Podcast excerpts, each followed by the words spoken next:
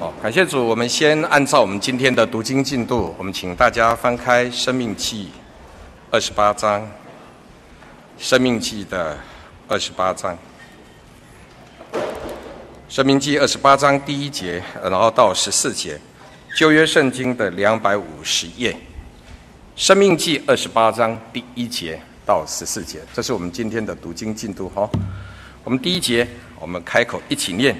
你若留意听从耶和华你神的话，谨守遵行他的一切诫命，就是我今日所吩咐你的，他必使你超乎天下万民之上。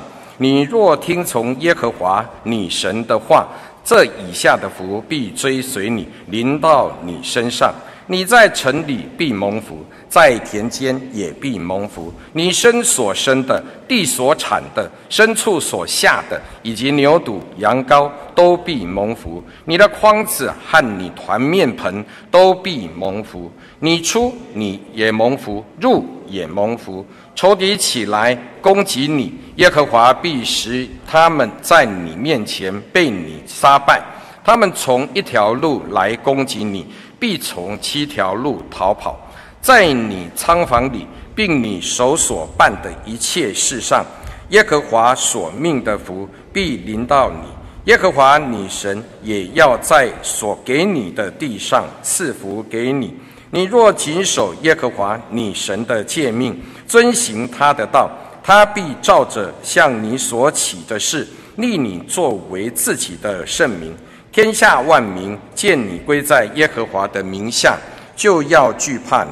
你在耶和华向你列祖起誓应许赐你的地上，他必使你生所生的、牲畜所下的、地所产的都绰绰有余。耶和华必为你开天上的府库，按时降雨在你的地上，在你手里所办的一切事上赐福于你。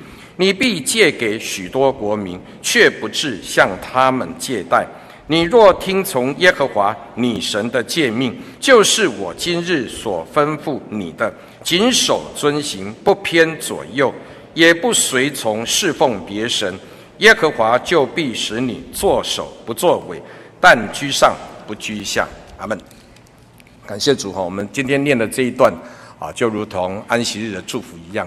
我们也祈求我们刚才所读的，好第一节到十四节，哦，主耶和华所赐福给以色列人的，都祝福今天来参加我们安息日聚会的台北教会的所有的兄姐，还有在我们线上聚会的所有的弟兄姐妹以及慕道朋友。我们刚才看听看看到一节很典型的哈，在十四呃十三节这边记载，你必借给许多国民，却不至向他们借贷。哦，真的如同神所祝福的。现在全世界所有的银行家最厉害的都是以色列人，几乎全世界的人都要向以色列人借钱，哦，所以这是一个非常奇妙的祝福，也如同圣经里面所记载。所以其实我们基督徒来参加安息日，主耶稣基督定然是会把安息日的福气赏赐给所有的弟兄姐妹。我们今天要一起来查考的题目是浪子与义人，这是一个很奇怪的对比。小弟为什么会特别定了这个题目呢？那其实我原本所写的并不是这个题目，我原本写了一篇，哦，那个我们来寻找老台北，因为我们接近即将台北教会要九十年了。我原本写好的讲章是寻找老台北，也就是要把我们老台北所有的信心、好德性、义行、希望跟我们的爱心来跟大家一起分享。但是呢，到了昨天晚上祷告之后，一直祷告回来，发现我觉得应该来找这个题目跟大家一起来分享。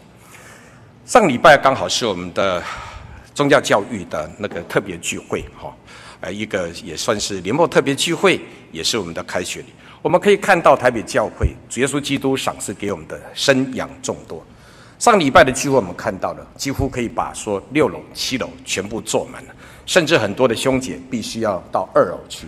到五楼去，甚至在四楼，哦，在其他地方聚会，一楼聚会，我们就可以知道，我们台北教会就如同二十八章《生生命记》二十八章所记载的，耶稣基督所赏赐给我们的，我们出我们入，我们今天所下的，哦，不管是牲畜或我们所生的，都蒙主的祝福。那为什么能够蒙主的祝福？其实，在我们今天的题目当中，小弟必须要这样子讲，一个教会最大的成功在哪边？一个教会的团队最大的成功，是因为有很多的摩西，才能够打赢这场属灵的征战。我们可以看到，台北教会每一次小弟当很早就来教会的时候，其实每次都碰到长辈，还有比我更长的。为什么？因为我们有好多的摩西，所以亚玛力人约书亚带领的众以色列百姓在山下跟亚玛力亚玛力人打仗，但是我们却可以看到，我们台北教会很多的长辈，我们很多的长老执事，只要是。好，这个所谓的呃，我们的呃祷告会的话，或我们的祷告团契，我们都可以看到我们这些长辈的身影，在为着台北教会所有的弟兄姐妹，也为着我们圣工的发展在祷告，就是因为我们有好多的摩西。那么在这么多的摩西的祷告当中，希望就如同二十八章所祝福我们的，今天不管是我们所生的，或者是我们牲畜所下的，我们出我们入都蒙耶和华的祝福。但是其实。人的生命是非常奇怪，神在创造的时候，虽然照着他的形象造了，神造人原是美好，但是人却寻出许多的巧思来。当人寻出很多的巧思来的时候，结果就干犯了神，甚至违背了神，甚至背逆了神。有时候我们会不会觉得，在我们的潜意识当中，就好像存在着三分的那种叛逆性一样？其实这是一个很奇妙的，神造的灵体。好，神创造的灵体，第一个是天使，再来就是创造了我们人类。但是我们可以去知道的，人所神所创造的灵体，都赋予的我们灵体上面自由意志，他并没有把我们桎梏住，也没有把我们限制住，也没有规定我们不可以这样，不可以那样，完全的让我们能够自由。就如同我们的父母亲生养我们，其实是没有去束缚住我们的。你越想束缚你的小孩，是越不可能束缚你的小孩的。所以。其实人的潜意识当中，多少都会存在的那种浪子的那种想漂泊、那种想远离父母的感觉。昨天跟我一个好朋友，他也是我们台湾一个非常大商社的日本的社长，我每次看到我就想笑，因为为什么？他非常会读书，但是也非常会玩。他说这辈子哈，在二十五岁以前最想干的事情，就是要离开他父母亲。好，每次讲到他的案例，我们就笑死了。为什么？他说。他只有填两个志愿，第一个志愿就台大，台大填完之后就成填成功大学，因为跑得越远越好。所以我们会发现到很多的年轻人在填志愿的时候，尤其在考大学的时候，就离得家里，尤其离开父母亲越远越好。尤其哦，管得越严的父母亲，那就我就离得越远了。所以跟他高扎伟讲，阳光会跟他出高才赶快。那所以父母亲你管得越严格的时候，你就会发现小孩子填了志愿就故意都填得越远去了，所以就发生了这种状态。那看起来好像似乎是不是这样？就我所理解到的同辈人当中，或一些年轻辈的哦青年学子，在我跟他们聊的时候，都心都有多多少少这种心情。什么是浪子？我们来看一下《路加福音》的十五章，《路加福音》十五章十一节，《路加福音》十五章十一节，新约圣经一百零五页。路加福音的十五章十一节，十一节，耶稣又说：“一个人有两个儿子，小儿子对父亲说：‘父亲，请你把我应得的家业分给我。’他父亲就把产业分给他们。”各位弟兄姐妹，千万不要以为坏小孩才是浪子，好小孩就不是浪子，错了。我们最近看到一篇报道，在网络上呢看看到了一个报道，有一个很出名的教授，培养了好几个小孩。结果他终身到他的晚年是在安养院过的。当安养院的所里面的工作人员通知他的小孩回来，有的在英国，有的在欧洲，可能有的在美国，没有一个小孩愿意回来，一个都没有。到最后，这位老教授的去世，连身后事是安养院的工作人员大家凑齐之后帮他办的，一个小孩都没回来。我请问大家。那么这些高学历的浪子有没有比这个坏浪子更浪子？所以什么是浪子？很多的父母亲毕其今生一生所有培养的小孩出国去之后，或者放羊远洋去念书了，回来了吗？有陪在你身边吗？有一天陪在你身边的是谁？教会有个长辈，哦，他有两三个小孩，哦，包含女儿有两三个，就等到他培养之后，有一个小孩子是最小的。但是学历是最差的，啊，所以他没有出国，就留在台湾。那么其他的姐姐哥哥学历都非常好，哦培养到美国去、欧洲去。甚至讲说两三个小孩要找人的话，可能要三四年才能够碰到一次。唯独谁陪在他身边？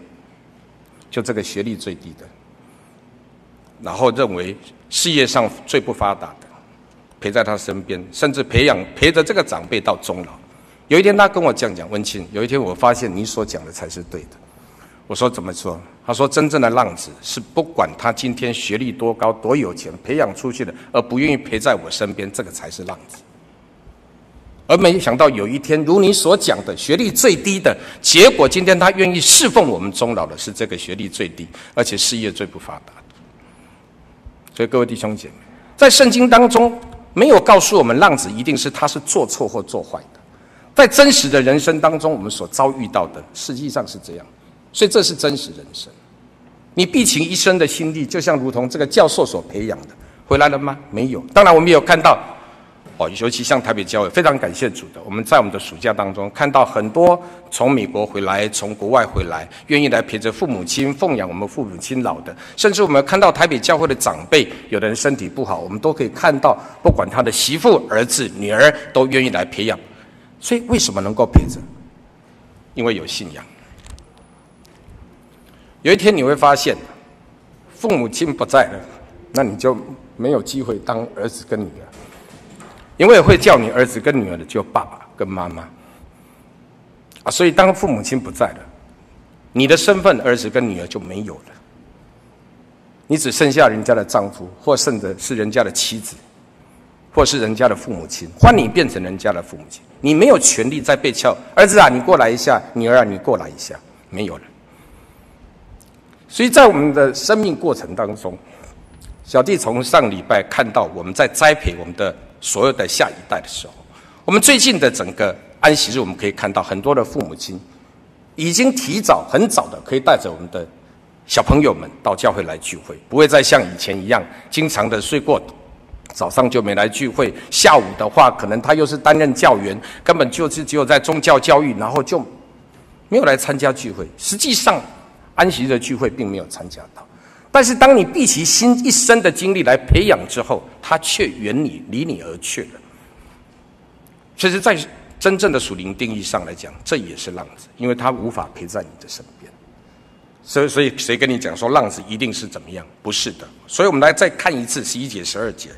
耶稣又说：“一个人有两个儿子，小儿子对父亲说：‘父亲，请你把我应得的家业分给我。’他父亲就把产业分给他们。”小弟在上海待了相当长时间，现在也经常还是要再回上海的公司去，哦，下个月可能就要再安排再回去。那么曾经在上海的教会，在领会的时候，其实那时候我就是那时候的题目就是用浪子的比喻，曾经跟上海的一个教会作为工。当我提到浪子的比喻之后，有一个妈妈在聚完会之后掉着眼泪来跟我讲：“谢大哥，我想请问一个事情，如何让我的女儿能够愿意回到教会来？”为什么？中国富有的，整个环境非常富有的，上海全中国一胎化的结果造成的是什么？母亲这边到最后就剩下生到最后就变一个母亲，父亲的这一边的家族到最后就生下来到最后就是剩一个父亲，两个的结合再生的是一个儿子。所以如果三代都在的话，大家想想看，三代的人两边人就宠爱一个儿子或一个女儿而已。那这几年的拆迁结果，非大家变有钱了。母亲这一边继承了六栋房产，父亲这一边继承了六栋房产，总共十二栋的房产。在上海随随便便一个浦东新区，一栋房产三五百万人民币是很正常的事情。所以五百万人民币好了，六加六十二，十二乘以五六千万人民币。所以他女儿跟他讲：“我为什么要工作？将来都是我的，将来都是我的，所以我为什么要工作？”所以，真正的浪子，你以为一定是把钱分得离你而去，这个叫浪子吗？这个在叫家中的浪子。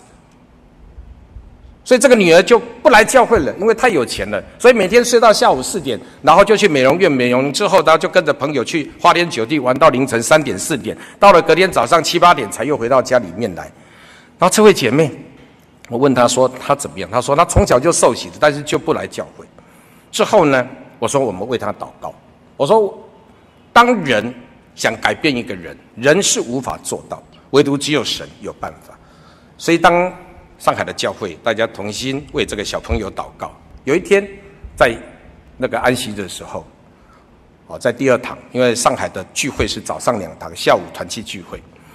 那么在第二堂，哦，小弟刚好领完会下来之后，一起吃饭，我就跟这个小朋友讲，我说：“谢叔叔想问你，为什么会不喜欢来教会？为什么？”他说：“叔叔，我钱这么多，又花不完的钱，我有时候想一想，我的人生不知道要做什么。”我说：“你的人生，主耶稣给你这些机会，是要让你能够好好培养自己，甚至应该来教会之后，你的属灵畅通也可以得到造就。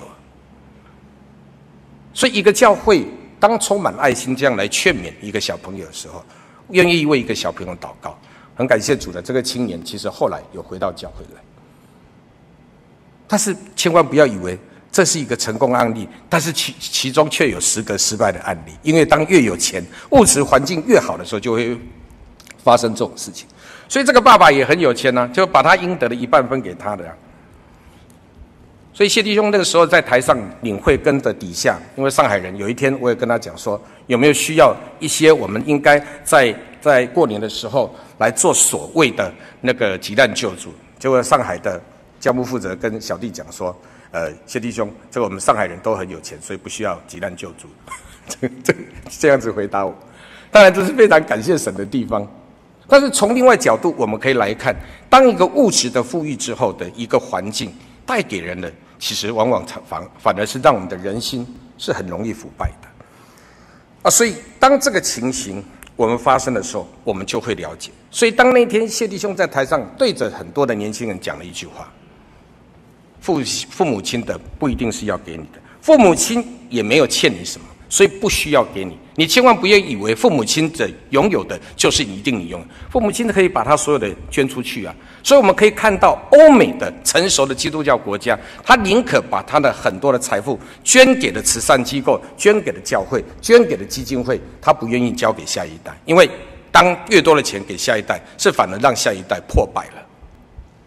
所以其实父母亲没有欠你什么，所以我们基督徒必须要了解到，在我们现在的一个社会当中，我们经常去提到，我们经常提到除名，只有每次只要提到就是提到第七诫，好像其他一到九诫都没有事情，其他的九诫都没事情，但是却是在我们的真实的基督徒的一个信仰生活当中，从来没有去探讨过人类的第一诫是什么，要孝敬父母，使你得福啊，我们却忽略掉了这个事情。所以如果不孝顺在教会发生呢？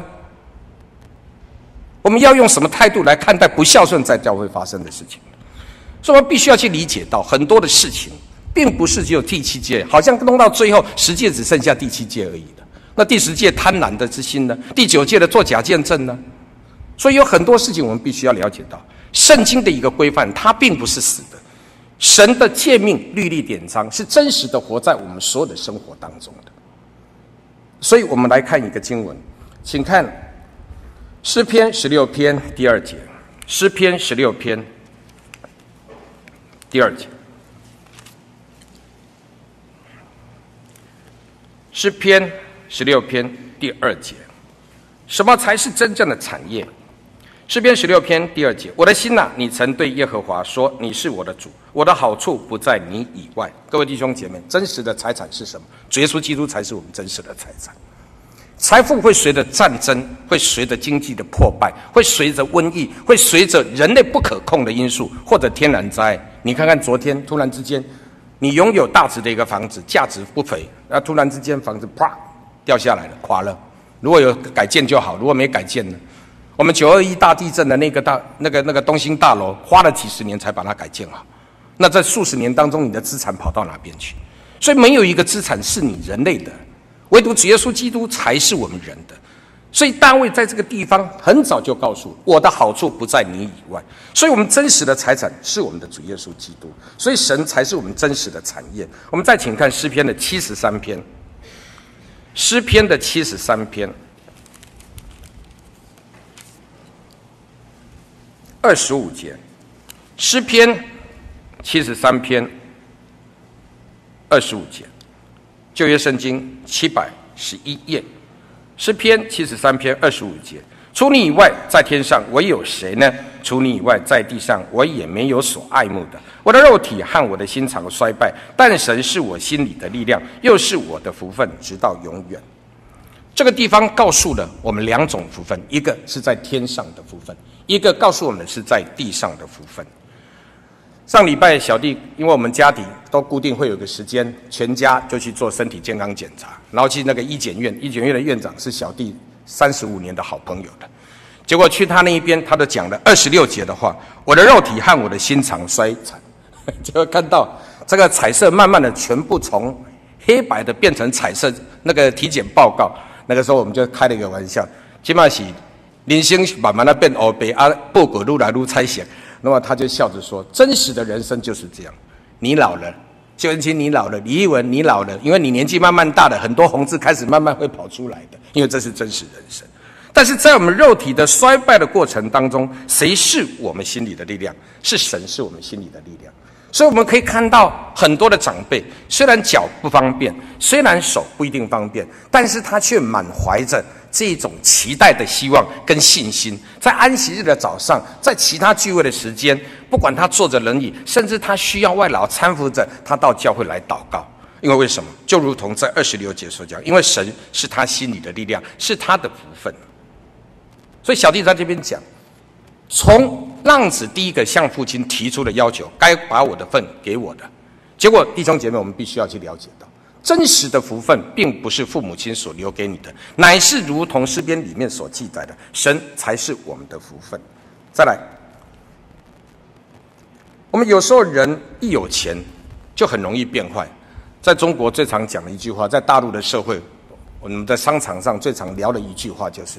人一有钱，男人一有钱就变坏啊！女人一不一变坏就有钱了，就常常会去聊起这句话。我上海的一个股东也是我的一个很好的大哥，他生意做得非常好。他本身是留美又留日的。有一次在我们一起吃饭，在吃铁板烧的时候，他跟我聊了一句话，说：“哎，老谢，我想请问一句话，因为那时候他儿子正好考大学，而且考上非常好的大学。”所以他不管是要选择北大、清大、复旦，或各位弟兄姐妹，这三个在中国的话都是非常首选的学校。他说他三个学校都可以申请，那你怎么看呢？啊，他本身是上海人，当然选复旦是最近。但是如果北大跟清大在中国，尤其清大现在真的可以讲是最热的学校。那我笑着跟他讲说：“大哥，我讲一句话，你希不希望你的儿子充满着人性？嗯，了解。”再来，你希不希望你的儿子除了你的钱以外，他能够孝敬你到终老？嗯，听懂你的话。第三个，你要希望你的儿子他的一个价值观是能够有世界性的价值观，用这样子的一个态度来面对世界的。结果他我话还没讲到，这个送美国，他直接讲送美国，他就没有去讲说今天要去念北大或清大或是复旦大学。所以各位弟兄姐妹，我们必须要去了解到，在这些名校的追逐的过程当中。就如同也一样啊，浪子觉得说，我今天该给我的财富给我了，今天神所赏赐给你的才华，你好像拥有了。但是当在选择的过程当中，就如同我这个好朋友所选择的过程当中，他跟他的妻子在中国说是非常哦很有价，这个社经地位都非常高。但是当他听到今天你只有一个儿子，你又希望你的儿女将来能够孝敬父母，希望你的儿女是充满了人性上面的一个爱心，希望你的儿女是有一个世界观，希望你的子女将来的培养是能够有这份的度量与这个雅量，能够来看待世界。他就讲了一句话：“那赶快送美国吧。”结果他儿子送了美国之后，现在回来了，非常优秀，而且在日本的一家商社里面哦做到非常高的职位。有一天我碰到他谈起这个事情，他讲。还是应该送到美国去。以当时的一个大环境而言，所有的人热门的想去北大、与清大跟复旦的时候，他却选择把他送到美国一个中高阶的学校。但是他的儿子现在是非常优秀，所以我们就可以去理解到，人很多东西的富裕所追逐的，并不是在这一边。我们看回来《路加福音》的十五章，我们请看回《路加福音》的十五章。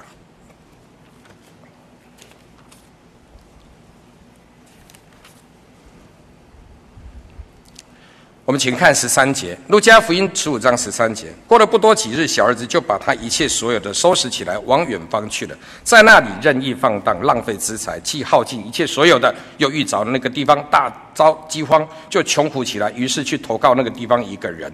这个地方记载了，人走到穷途末路，人没有办法说告诉你自己不会怎么样。但是人会因为你的虚执、你的饥渴、你的干渴而遭遇到这些事情，不是只有物质会这样，连属灵也会遭遇到这种事情。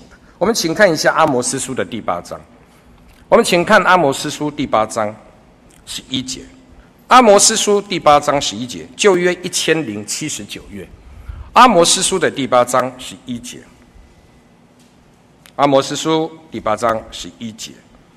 旧约一百一千零七十九页十一节，主耶和华说：“日子将到，我必命饥荒降在地上，人饥饿非因无饼，干渴非因无水，乃是因为不听耶和华的话。他们必漂流，从这海到那海，从北边到东边，往来奔跑，寻找耶和华的话，却寻不着。为什么？因为人背叛耶和华，因为人背叛你属灵的父亲，因为人背叛了你属灵的生命支撑之所在。”所以你今天饥渴，并不是因为真实的来自于没得喝、没得吃，就如同阿摩斯先知在这个地方所讲，到了那个世代，人饿不是因为没有饼吃，人渴不是因为没有水喝，所以很多人信主信了一辈子，结果你会发现，我找不到属灵的同伴，我找不到属灵的同工，我找不到祷告的同工。台北教会实时祷告的团契的建立，需要告诉我。在你今天可能自己自我漂流的时候，你今天可能属成为一个属灵浪子的时候，你愿不愿意播出五分钟、播出十分钟来，好好的把我们实时祷告团契这些同工们这么辛苦的所写的这一些属灵的灵粮，你把它看一次、听一次，然后一起祷告。有时候你今天身处在台湾，你方便聚会，你方便来安息日，你尤其台北教会，我们几乎快要 Seven Eleven 的。三百六十五天，天天都有聚会，但是人就不懂得珍惜的。我们这种长期在海外跑的，我们非常珍惜有办法去聚会的。就派驻到越南去，一到越南去什么地方有教会？到柬埔寨去哪有教会？派驻到欧洲去，欧陆去也不是你所想的。你到德国去，你看要找个教会聚会点哪那么容易？所以其实有时候，当到了末世的日子，就如同刚才阿摩斯先知所讲，人往来奔跑，从北到东，从南到西一样，找不到地方，没有水喝，没有饼可以吃，是属灵的饼跟属灵的水。拜今天科技之所赐，我们台北教会建立的实时祷告团体，不只是只有台北教会，小弟所知道的北区很多的教牧负责或其他的长职同工都提到了。我们台北教会的这样的实时祷告团契，是很多人在听，很多人在看。我们弟兄姐妹应该把我们的实时祷告团契推荐给我们的小孩子。如果他不喜欢来教会，你至少让他从这样子的一个 Internet 的一个网络当中学得。你花五分钟，花十分钟，去把这个灵粮好好的看一次，好好的听一次。这是众多弟兄姐妹辛苦一个月，他就必须要规划，好好的写下来，分享给大家的。小丽在自己忙的时候，我没有空，真的真的没有空读圣经的时候，其实我就是看我们实时祷告团契的内容。所以到了末世的日子，今天为什么会成为浪子？因为离开神，远离的，不是真的神离开你的。所以路加福音里面的浪子是他自己选择离开他父亲，不是父亲愿意让他离开，但是父亲尊重他，让他离开。我们的神也尊重你呀，所以你今天不想来教会，他也没有逼着你来教会，但是他却不停地为我们祷告，感动着我们的心，希望我们能够重回所谓教会的怀抱。这个教会并不是这个硬体的会堂，乃是我们由主耶稣基督所选造出来的，我们这一群神的选民，就如同刚才生命记二十八章所记载，神所选造从万国当中选造的我们出来的这一批神的选民。他今天愿意把这个福气赏赐给我们，而我们今天却选择离开了神，就如同这个浪子一样，不愿意来教会聚会，拒绝了宗教教育。很多的青年到了中级班之后，我们要知道，台北教会的中级班人已经不算少，但是我们台北教会的中级班，我们的出席率只剩三十趴，二十五趴到三十趴，初级班还有五十趴、六十趴。我们的家长有没有去注意到了？所以你会发现，我们的小孩子越来越不听话。为什么他要听你的话？因为当你没有把他带到神的面前来，当你没有用神的话来劝勉他，你今天不是在主里教导我们的子女的时候。有一天，我父亲在八十岁的时候，有一次我跟他聊天，哦，其实小弟也觉得我自己也很蛮叛逆的。有一次跟我的父亲在聊，他八十岁的时候，我说：“老爸，说真的哈，其实你很不会教小孩。”我这样跟他讲，我说：“其实你很不会教小孩。”要很感谢主哈，我有一个属灵的天赋。如果不是教会教导着我，如果不是天父教导着我，如果不是圣经教导我，其实你跟我讲的说服力真的有够差，你知道吗？就他自己笑，感谢主啊。所以你呢，就是一直在教会当中就是这样子。所以各位弟兄姐妹，我们必须要去了解到，这是一个真实的父与子之间的对话。我跟我的父亲讲说，其实我觉得你很刚毅的就很慢呢。他笑着说，但是我最聪明的地方，我就是鼓励你到教会来呀。所以，各位弟兄姐妹，们必须要了解的，当这个浪子遭遇到这些事情，穷苦起来了，人走到绝境，人都是要到绝境的时候，才突然间想起来，我还有个父亲呢。我们请看一下《路加福音》的十五章十七节，《路加福音》十五章十七节，十七节当中有两个非常重要的 key word，这个重要的字眼。好，《路加福音》十五章十七节。一百零五页，新约的一百十七节，他醒悟过来，各位弟兄姐妹，他醒悟过来，他醒过来喽，说。我父亲有多少的雇工，口粮有余，我倒是在这里饿死吗？十八节，我要起来到我父亲那里，向他说：“父亲，我得罪了天，又得罪了你。你从今以后不配称我，我从今以后不配称为你的儿子，把我当做一个雇工吧。”于是起来往他父亲那里去，相离还远，他父亲看见就动了慈心，跑去抱着他的颈项，连连与他亲嘴。儿子说：“父亲，我得罪了天，又得罪了你。你从今以后我不配称为你的儿子。”这是醒悟过来的一个写照。各位弟兄姐妹，在我们的属灵写照当中，其实我们常常也会听到一些同辈，跟我一个从小一起长大的同辈。有一次，有一段时间，教会找他当负责人，他觉得我自己日子这么好过，一个月的薪水快二十万台币，家里又留下这么多的田产家产给我，我干嘛一定要到教会来付出？所以自从他年轻结了婚之后，他就不太爱来教会。好，他后来慢慢的从安息日的信徒。变成了所谓灵恩会的信徒，那感谢主是后来一直还在灵恩会的时候当灵恩会的信徒。哦，所以领圣餐他已经到，但是其他时间你只要找他做任何圣工，他是连考虑都不会考虑就跟你讲不做。找你你请他要干什么？不要。你请他协助教会什么？不愿意。但是呢，教会说要奉献，他愿不愿意？愿意。各位弟兄姐妹，你不要以为你奉献就是代表做最好的圣工，神不缺这些的。耶和华讲说：“我又不缺牛羊的脂羊，宇宙都是我创造的，我怎么会去缺牛羊的脂油呢？”就如同这位弟兄讲的，要奉献，他一定乐意，所以他也是很乐意奉献的一位弟兄。但是你只要找他做任何事情，不要，不愿意，他连回答，他连想都不会想三秒钟，不要，不愿意，一直到他发生了重大的问题，甚至生命已经有危险了。那有一次，小弟就这样劝勉他。我说某某弟兄，咱们兄弟两个从小一起长大，到现在已经四五十岁了。神今天你已经当浪子当了二十年了，我直截了当就跟他讲，我说你已经当属灵的浪子当了二十年了，你什么时候要回来？你已经现在发生这么大的困难了，人没有办法帮你，唯独神有办法帮你。我们会为你祷告，希望你能够醒悟过来。我劝他说，希望你醒悟过来，所以。当这个事情发生之后，当人遭遇到了你不能解决的事情，如同在这个绝命的边缘，如同在这个死亡的边缘的时候，在这个死硬的幽谷的时候，他醒悟过来了。绝境当中，他醒了。他说：“文清，我该怎么做？”我说：“你要重新回来呀，你至少安息日通通要回来。”啊，结果后来他不止安息日回来，他安息日也回来了，然后之后他也认真的聚会了，然后之后。他也把他会喝酒、抽烟的习惯养成了抽烟、喝酒的习惯，他也改掉了。一段时间之后，他也愿意协助的诗歌的服侍，他也愿意接受接待的服侍，他也接愿意接受教会所安排给他的事工。这样又经过了一两年之后，神验中了他。他说：“我这样可以当负责人吗？”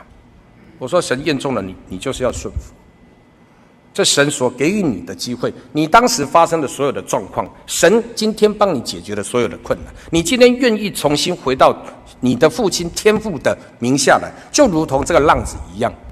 所以你会发现，有一天你的财富解决不了你的事情，你爸爸留给你的产业解不解决不了你的事情，你今天在社会的社经地位解决不了你的事情的时候，你会发现神才能够解决你的困难的。后来他乐意的就接受了。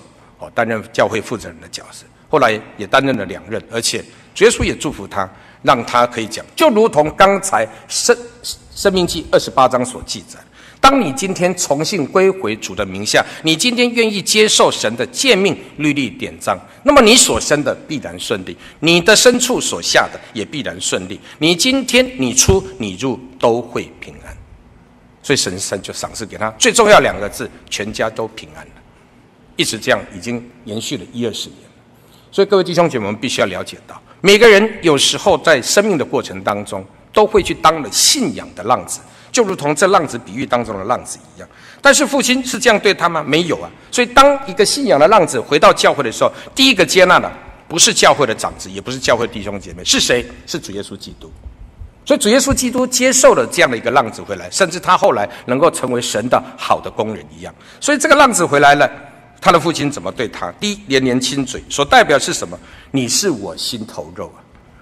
我们可以看到父亲抱着小孩子在亲嘴所表现的是什么？你是我心头肉。我自己也有儿子，我也有女儿。到现在为止，我的女儿二快三十岁了，我们碰面还是会抱抱的。我的儿子碰面，他还是会跟他母亲跟我抱抱的。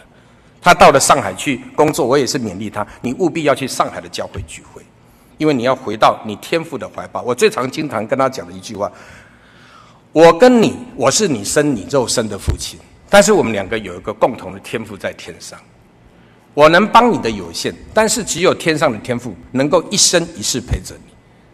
啊，所以一样的道理，浪子这个时候回来了，愿意回来，父亲抱着他连连亲嘴的表现，就是你是我心头的肉，你是我所爱的。所以各位弟兄姐妹，无论何时，你愿意回到天父的怀中，神如同用这样的角度，这样的父亲的角度对待你。再来，我们请看二十二节，父亲却吩咐仆人说：“把那上好的袍子拿出来。”给他穿，把戒指戴他指头上，把鞋穿在他的脚上，把那肥牛肚牵来宰了，我们可以吃喝快乐。各位弟兄姐妹，当儿子愿意醒思回归的时候，就如同约尔书所记载的，就如同何西阿书所记载，其实我们整个从。大先知书到显小先知书里面，虽然是透过先知的言语讲出来，其实就如同透过是父亲的心情，只是透过了所谓的先知的言语讲出来。我从早到晚差遣天师那个先知对你们讲，希望你们能够要回主的怀抱当中，你们要来遵守诫命、律例、典章，不要去祭拜偶像，不要去干犯神的诫命、律例、典章，你应该重回重回神的怀抱当中。所以从这个地方我们可以看到，什么意思呢？重新的认证你是我的儿子，在灵界上面，在属灵上，神重新认证你是我的儿子。怎么认证法？第一个，把上好的袍子给你穿上。那所代表的意义是什么呢？我们请来看，上好的袍子是罗马书十三章。我们请看罗马书的十三章十四节。罗马书十三章十四节。罗马书的十三章十四节，新约两百二十四页。罗马书十三章十四节，总要披戴主耶稣基督，不要为肉体安排去放纵私欲。这个地方像不像浪子回来了，披戴了耶稣的？所以这上好的袍子所穿上的意思是，这个救恩愿意再重新让我们穿上。主耶稣基督的救赎之恩披戴在我们身上，所以我们才会讲披戴耶稣。我们基督徒一直会讲，呸，闽南语讲。披披多主要说，把主要说起个行固定，披戴着主耶稣一样，这个就如同上好的袍子穿在我们的身上。我们另外参考一个经节，加拉太书的第三章，加拉太书第三章二十七节，加拉太书第三章二十七节，新约圣经两百六十四页，二十四二十七呃二十七节。你们受洗归入基督的，都是披戴基督的。在座的慕道朋友，你想不想把这上好的袍子穿上？主耶稣基督的救赎之恩，就如同这个经节所记载，我们受洗归入基督了，我们就是披戴基督。所以，我们不要看到浪子的比喻当中，当父亲所做的动作，在神学的意义上面来讲，是非常的深与远。所以，上好袍子的穿上，所代表的就是受洗归入基督，都是披戴基督了。如果你今天是已经受洗的基督徒的话，主耶稣基督的恩有没有离开过你？根本就没有啊。我们只是要重新的去醒思主耶稣基督随时在我们身上的救赎之恩呢、啊，就如同刚才罗马书里面所记载的。第二个，把戒指戴上。什么是戒指戴上？是一个身份的认证。我们请看以弗所书第一章十三节。以弗所书第一章十三节，新约圣经两百六十九页。以弗所书第一章十三节，这样大家就可以了解为什么谢弟兄不停地勉励年轻小朋友。勉励很多的弟兄姐妹要赶快的求圣灵。第一章十三节，十三节这个地方这样记载：你们既然听见真理的道，就是那叫你们得救的福音，也信了基督。既然信了他，就是受了所应许的圣灵为印记。各位弟兄姐妹，这样大家知道了吗？什么是戒指？在古代当中，常常代表一个人身份的就是戒指。戒指就是用来戴印章，所以印章很常常是打在戒指上。波斯王的印章一样。它就是玉玺，所以是用来盖的。所以以前古代告诉我们的什么是印记？印记就是如同戒指一样。这个地方告诉我们，我们受洗归入主的主耶稣基督的名下，证明你是我的儿子。所以今天父亲把戒指再拿给儿子，给他戴上，重新的认证你是我的儿子。我也愿意把这儿子的福分赏赐给你。这儿子的福分赏赐给你，你才有什么权利呢？十四节，我们请看一下。这圣灵是我们得基业的凭据，只等到神之名被赎，使他的荣耀得着称赞。借此代上，重新的认证，你有权利继承这样的一个救恩，继承未来天国的基业。所以父亲衣服披上，就是我的救恩披戴你，重新认证你是我的儿子。戒指戴上，我认证你是我的儿子。他的一个记号是我把戒指戴在你的身上，而这个印记是要来证明你将来有机才能够有权利，不是有机会，是有绝对的权利，能够去继承天国的这一份的基业的福分。再来，鞋子穿上，什么是鞋子穿上呢？我们请看以弗所书的第六章十五节。以弗所书第六章十五节，新约圣经两百七十四页，以弗所书第六章十五节。十五节又用平安的福音当做预备走路的鞋穿在脚上。各位弟兄姐妹，我们不会在这苦难当中的。今天在绝境当中的浪子回愿意回到父亲的身边来，父亲吩咐把他的脚洗干净，把鞋子穿上，就如同第六章十五节所告诉我们的。所以用平安的福音，所以把主耶稣基督把这平安的福音赏赐给了我们，能够当做预备走路的鞋，让我们穿上。所以，我们就可以了解，从浪子的比喻这个过程当中，今天主耶稣基督要重新认证你是一个义人了。所以，袍子穿上了，这是一个救赎之恩，披戴主耶稣基督的符号；戒指戴上了，就是得到圣灵了，要认证你是我儿子的身份。今天穿上鞋子的，是证明是什么？你今天我把平安的福音赏赐给你，我们预备能够脱离这些污秽的事情。不会再去过着过去浪荡放纵的日子，而能够归入父亲的名下。谁的父亲？我们天父父亲的名下。所以，我们可以去了解到，从一个浪子的比喻当中，我们常常看到，好像一个故事这样子讲过去。在座也有宗教教育的老师，我们宗教教育老师很喜欢讲浪子的比喻给小朋友听。小弟在什么时候就听过浪子的比喻？就就在幼稚班的时候就听过浪子的比喻。那时候。东园教会刚成立没多久，我们台北教会这边派很多的老师去协助，我把我们的长老，包含很多的老师，都是我们当时派去协助东园重新建立起这个所谓宗教教育的老师。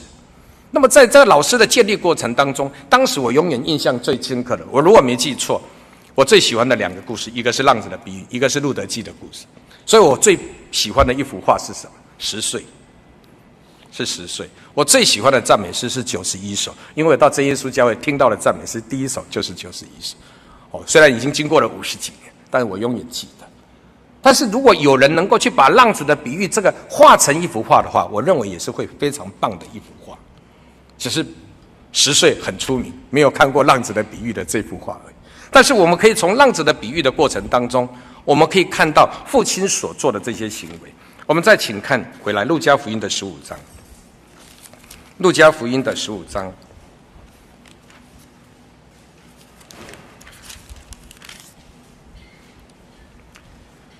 再来，我们请看二十三节。二十三节，把那肥牛犊牵来宰了，我们可以吃喝快乐，因为我这儿子是死而复得，失而失而又得的，所以他们就快乐起来。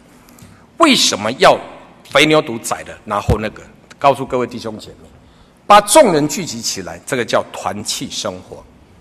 所以你今天受洗归入主的名下，披戴了主耶稣基督的救恩的福气，这个义袍，这个就是一件义袍穿在你身上。再来，我们戴上了戒指，属灵的戒指，如同圣灵戴在我们身上。主耶稣基督认证你是我的儿子，所以你拥有继承将来天国福分基业的凭据。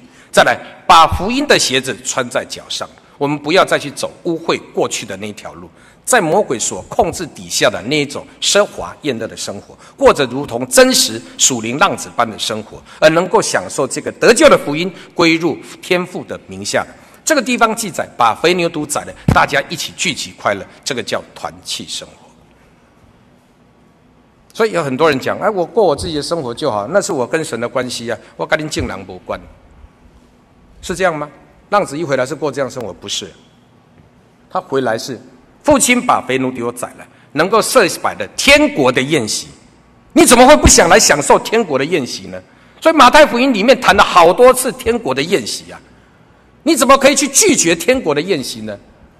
我们今天在领圣餐礼就是天国的宴席呀，我们今天下午大家一起吃个爱餐，这也是天国的宴席呀，过着在地如天的生活。所以你今天不跟教会的弟兄姐妹大家一起过着在地如天的生活，这个是选民共同生活，这个叫做团契生活。然后你告诉众人，我只想过我自己的日子，我只喜欢做我自己的事情，我只喜欢做我自己的圣工，其他我都不想参加，是这样吗？浪子不是这样子的呢。所以你今天要来过着这样的生活，我们可以看到，哦，剩时间的关系，我们不特别翻的。摩西带着众长老到西乃山上，在神的面前吃喝快乐。若照正常的情形，谁能够看到神的面，在神的面前吃喝快乐，会被神击杀。在古代，因为每个人都有罪啊，没有权利能够到神的面前来。但是神特别的恩准众长老们跟摩西在神的面前吃喝快乐。再来。当圣城重新建立好，圣殿重新建立好之后，大家在严肃会的时候念着所谓的律法书，大家听到以前做做的罪，大家哭了。尼西米站起来，这个好好的领袖尼西米站起来，鼓励大家的是什么？各各位弟兄姐妹，我们需要重新建立起来，要吃肥美的，喝甘甜的，因为靠着耶和华而得的喜乐是我们的力量。所以弟兄姐妹，我们必须要了解。你今天必须要重新回到神的团契当中，能够回到神所建立的这个爱的团契当中，在众人面前，在神的面前，在团契的生活当中，吃肥美的，喝甘甜的，因为我们从这样的过程当中，才能够而得的喜乐，才是我们真实的属灵力量。什么是属灵的团契？坐在这一边，一起听着，分享着属灵的道理。所以到了末世的日子，人饥渴，并不是因为没有饼吃，并不是没有水喝，乃是因为内心当中失去了神的言语的勉励，失去了神的言语的建立，失去了圣灵的在我们内心当中所激发的那个热心。所以团契生活重不重要？所以当小弟每次在看着很多的弟兄姐妹，你今天独自的来，暗暗的离开，当然你会讲我自己跟神所建立的关系，但是小弟要在这边勉励众弟兄姐妹。你不要当属灵的浪子，属灵的浪子就是离开父亲，离开了这个爱的团契，离开了这个爱的家乡。但是今天这位浪子醒悟过来了，他醒悟所做的事情是到父亲的面前来忏悔，对着父亲说：“我得罪了天，也得罪了你，我不配再称你的儿子。但是相信我，耶稣基督是爱我们的，我们的天父绝对爱我。我也当过父亲，我现在也是父亲。我对我的儿子女儿，不管他们做再多的错事，我还是愿意原谅他。”因为我是生养他的父亲，就如同我们的天父一样，所以今天主耶稣基督一样的把救赎之恩加在坐在这一边的众弟兄姐妹身上。